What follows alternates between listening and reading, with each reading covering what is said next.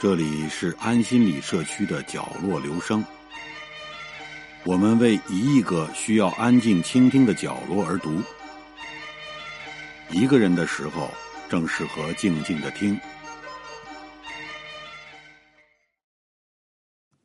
我经常把川端康成和卡夫卡的名字放在一起，并不是他们应该在一起，而是出于我个人的习惯。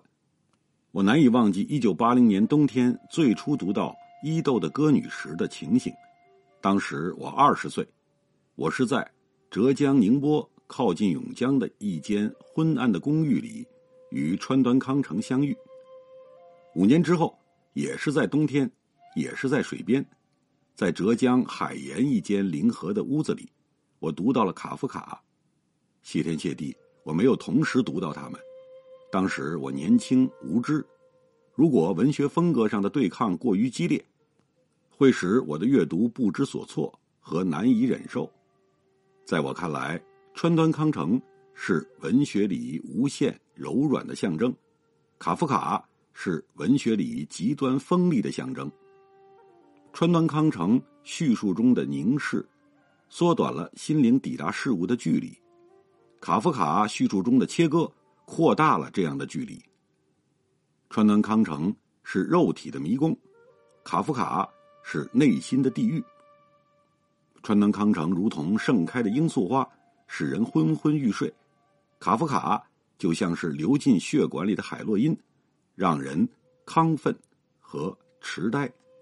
我们的文学接受了这样两份决然不同的遗嘱，同时也暗示了文学的广阔。有时候也存在于某些隐藏的一致性之中。川端康成曾经这样描述一位母亲凝视死去女儿时的感受：女儿的脸生平第一次化妆，真像是一位出嫁的新娘。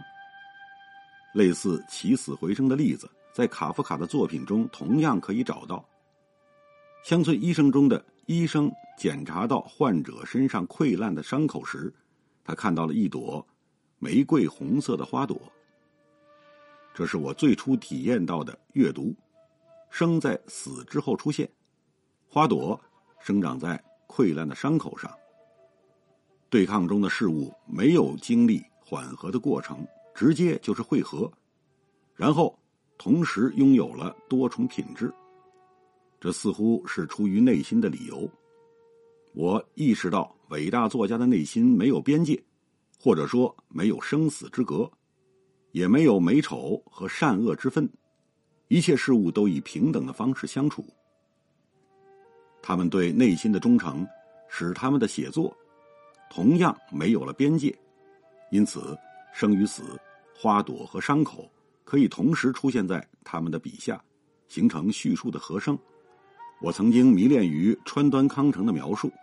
那些用纤维连接起来的细部，我说的就是他描述细部的方式。他叙述的目光无微不至，几乎抵达了事物的每一条纹路，同时又像是没有抵达。我曾经认为这种若近若离的描述是属于感受的方式。川端康成喜欢用目光和内心的波动去抚摸事物，他很少用手去抚摸。因此，当他不断的展示细部的时候，他也在不断的隐藏着什么。被隐藏的总是更加令人着迷，它会使阅读走向不可接近的状态，因为后面有着一个神奇的空间，而且是一个没有疆界的空间，可以无限扩大，也可以随时缩小。为什么我们在阅读之后会厌倦沉思？这是因为我们需要走进那个神奇的空间，并且继续行走。这样的品质也在卡夫卡和马尔克斯以及其他更多的作家那里出现。这也是我喜爱礼拜二午睡时刻的一个原因。加西亚·马尔克斯是无可争议的大师，而且生前就已获得此殊荣。《百年孤独》塑造了一个天马行空的作家的偶像。一个对想象力尽情挥霍的偶像。其实，马尔克斯在叙述里隐藏着小心翼翼的克制。正是这两者间激烈的对抗，造就了伟大的马尔克斯。礼拜二午睡时刻所展示的，就是作家克制的才华。这是一个在任何时代都可能出现的故事，因此也是任何时代的作家都有可能写下的故事。我的意思是，它的主题其实源远流长。一个母亲对儿子的爱，虽然作为小偷的儿子被人枪杀的事实会令任何母亲不安，然而，这个经过了长途旅行，带着已经枯萎的鲜花和唯一的女儿，来到这陌生之地看望亡儿之坟的母亲，却是如此的震惊。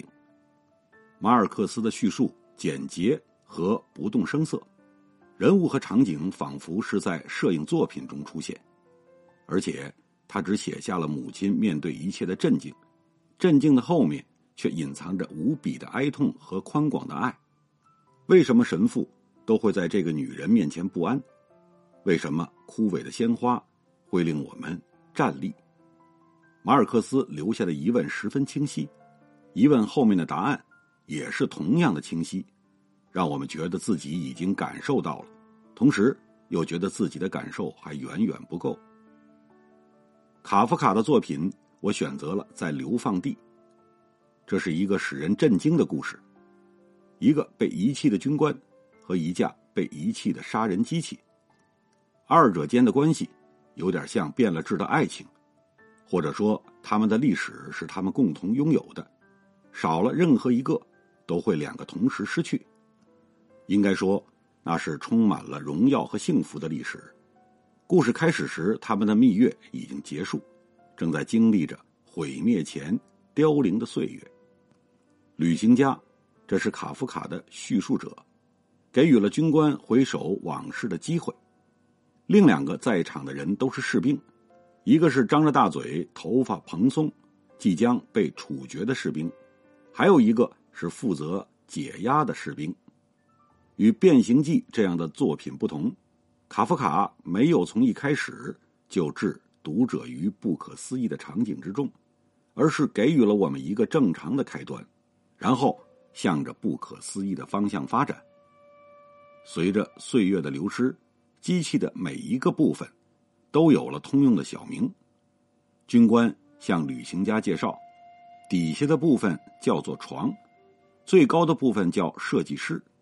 在中间能够上下移动的部分叫做靶子，还有特制的粗棉花、毛毯的小口钳，尤其是这个在处决犯人时塞进他们嘴中的口钳，这是为了阻止犯人喊叫的天才设计，也是卡夫卡叙述中令人不安的颤音。我之所以选择在流放地，是因为卡夫卡这部作品留在叙述上的刻度最为清晰。我所指的是一个作家叙述时产生力量的支点在什么地方？这位思维变幻莫测的作家，这位让读者惊恐不安和难以预测的作家，究竟给了我们什么？他是如何用叙述之砖堆砌了荒诞的大厦？在流放地里，清晰的显示了卡夫卡叙述中伸展出去的枝叶。在对那架杀人机器细致入微的描写里，这位作家表达出了和巴尔扎克同样准确的现实感。这样的现实感也在故事的其他部分不断涌现。正是这些拥有了现实依据的描述，才构造了卡夫卡故事的地基。事实上，他所有的作品都是如此，只是人们更容易被大厦的荒诞性所吸引。从而忽视了建筑材料的实用性。与卡夫卡类似，来自犹太民族的作家辛格笔下的人物，总是难以摆脱流浪的命运。这其实是一个民族的命运。不同的是，卡夫卡笔下的人物是在内心的深渊里流浪，辛格的人物则是行走在现实之路上。这也是为什么辛格的人物充满了尘土飞扬的气息，而卡夫卡的人物。一尘不染，因为后者生活在想象的深处。然而，他们都是迷途的羔羊。傻瓜吉姆佩尔是一部震撼心灵的杰作。吉姆佩尔的一生，在短短几千字的篇幅里，得到了几乎是全部的展现，就像写下了浪尖，就是写下整个大海一样。辛格的叙述虽然只是让吉姆佩尔人生的几个片段闪闪发亮，然而他全部的人生也因此被照亮了。这是一个比白纸还要洁白的灵魂，他的名字因为和傻瓜紧密相连，他的命运也就书写了一部受骗和被欺压的历史。辛格的叙述是如此的质朴有力，当吉姆佩尔善良和忠诚的面对所有欺压他和欺骗他的人时，辛格表达了人的软弱的力量，这样的力量发自内心。也来自深远的历史，因此他可以战胜所有强大的势力。故事的结尾，催人泪下、已经衰老的吉姆佩尔说：“当死神来临时，我会高高兴兴的去，不管那里会是什么地方，都会是真实的，没有纷扰，没有嘲笑，没有欺诈。赞美上帝，在那里，即使是吉姆佩尔也不会受骗。”此刻的辛格似乎获得了神的目光，他看到了。也告诉我们，有时候最软弱的也会是最强大的。据我所知，鲁迅和博尔赫斯是我们文学里思维清晰和思维敏捷的象征。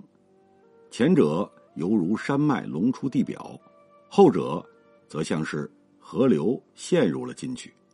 这两个人都指出了思维的一目了然，同时也展示了思维存在的两种不同方式。一个是文学中令人站立的白昼，另一个是文学里使人不安的夜晚。前者是战士，后者是梦想家。这里选择的孔乙己和南方，都是叙述上惜墨如金的典范，都是文学中精瘦如骨的形象。在孔乙己中，鲁迅省略了孔乙己最初几次来到酒店的描述。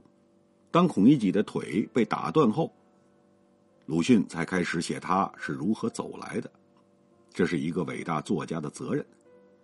当孔乙己双腿健全时，可以忽略他来到的方式；然而，当他的腿断了，就不能回避。于是，我们读到了文学叙述中的绝唱。忽然间，听得一个声音：“温一碗酒。”这声音虽然极低，却很耳熟。看时又全没有人，站起来向外一望，那孔乙己便在柜台下，对了门槛坐着。先是声音传来，然后才见到人，这样的叙述已经不同凡响。当我温了酒，端出去放在门槛上，孔乙己摸出四文大钱后，令人站立的描述出现了。鲁迅只用了短短的一句话。见他满手是泥，原来他是用这手走来的。这就是我们为什么热爱鲁迅的理由。他的叙述在抵达事实时是如此的迅猛，就像子弹穿越了身体，而不是留在了身体里。与作为战士的鲁迅不同，作为梦想家的博尔赫斯似乎深陷于不可知的浪漫之中。他那简洁明快的叙述里。其实弥漫着理性的茫然，而且他时常热衷于这样的迷茫，因此他笔下的人物常常是头脑清楚，可是命运模糊。当他让虚弱不堪的胡安·达尔曼捡起匕首去迎接决斗，也就是迎接不可逆转的死亡时，理性的迷茫使博尔赫斯获得了现实的宽广。他用他一贯的方式写道：“如果说达尔曼。”没有了希望，那么他也没有了恐惧。鲁迅的孔乙己仿佛是记忆凝聚之后来到了现实之中，而南方中的胡安·达尔曼则是一个努力返回记忆的人。叙述方向的不同，使这两个人物获得了各自不同的道路。孔乙己是现实和可触摸的，胡安·达尔曼则是神秘的和难以把握的。前者从记忆出发来到现实，后者却是从现实出发回到记忆之中。鲁迅和博尔赫斯似乎都怀疑岁月会抚平伤痛，因此他们笔下的人物只会在自己的厄运中越走越远，最后与他们殊途同归，消失成为了他们共同的命运。值得注意的是，现实的孔乙己和神秘的胡安·达尔曼都是无法确定的方式消失。我到现在终于没有见，大约孔乙己的确死了。达尔曼手里紧紧的握着匕首，也许他根本不知道怎么使用它，就出了门向草原走去。拉克斯奈斯的《青鱼》和克莱恩的《海上扁舟》是我最初阅读的记录。他们记录了我最初来到文学身旁的忐忑不安，也记录了我当时的激动和失眠。这是二十年前的往事了。如果没有拉克斯奈斯和克莱恩的这两部作品，还有川端康成的《伊豆的歌女》，我想我也许不会步入文学之门。就像很多年之后，我第一次看到了伯格曼的《野草莓》后，才知道什么叫电影一样。青鱼和海上扁舟在二十年前就让我知道了什么是文学。直到现在，我仍然热爱着他们。这并不是因为他们曾使我情窦初开，而是他们让我知道了文学的持久和浩瀚。这两部短篇小说都只是叙述了一个场景，一个在海上，另一个在海边。这似乎是短篇小说。横断面理论的有力证明。问题是，伟大的短篇小说有着远远超过篇幅的纬度和精度。海上扁舟让我知道了什么是叙述的力量。一叶漂浮在海上的小舟，一个厨子，一个加油工人，一个记者，还有一个受伤的船长。这是一个抵抗死亡、寻找生命之岸的故事。史蒂芬·克莱恩的才华。将这个单调的故事拉长到一万字以上，而且丝丝入扣，始终激动人心。拉克斯奈斯的《青鱼》让我明白了，史诗不仅仅是篇幅的漫长，有时候也会在一部简洁的短篇小说中出现。就像瓦西里康定斯基所说的，一种无限度的红色，只能用大脑去想象。青鱼差不多是完美的体现了文学中浩瀚的品质。他在极其有限的叙述里，表达了没有限度的思想和情感，如同想象中的红色一样无边无际。这差不多是我二十年来文学阅读的经历。当然，还有更多的作品这里没有提及。我对那些伟大作品的每一次阅读，都会被他们带走。我就像一个胆怯的孩子，小心翼翼的抓住他们的衣角，模仿着他们的步伐，在时间的长河里缓缓走去。那是温暖和百感交集的旅程。他们将我带走，然后又让我独自一人回去。当我回来之后，才知道，他们已经永远的和我在一起了。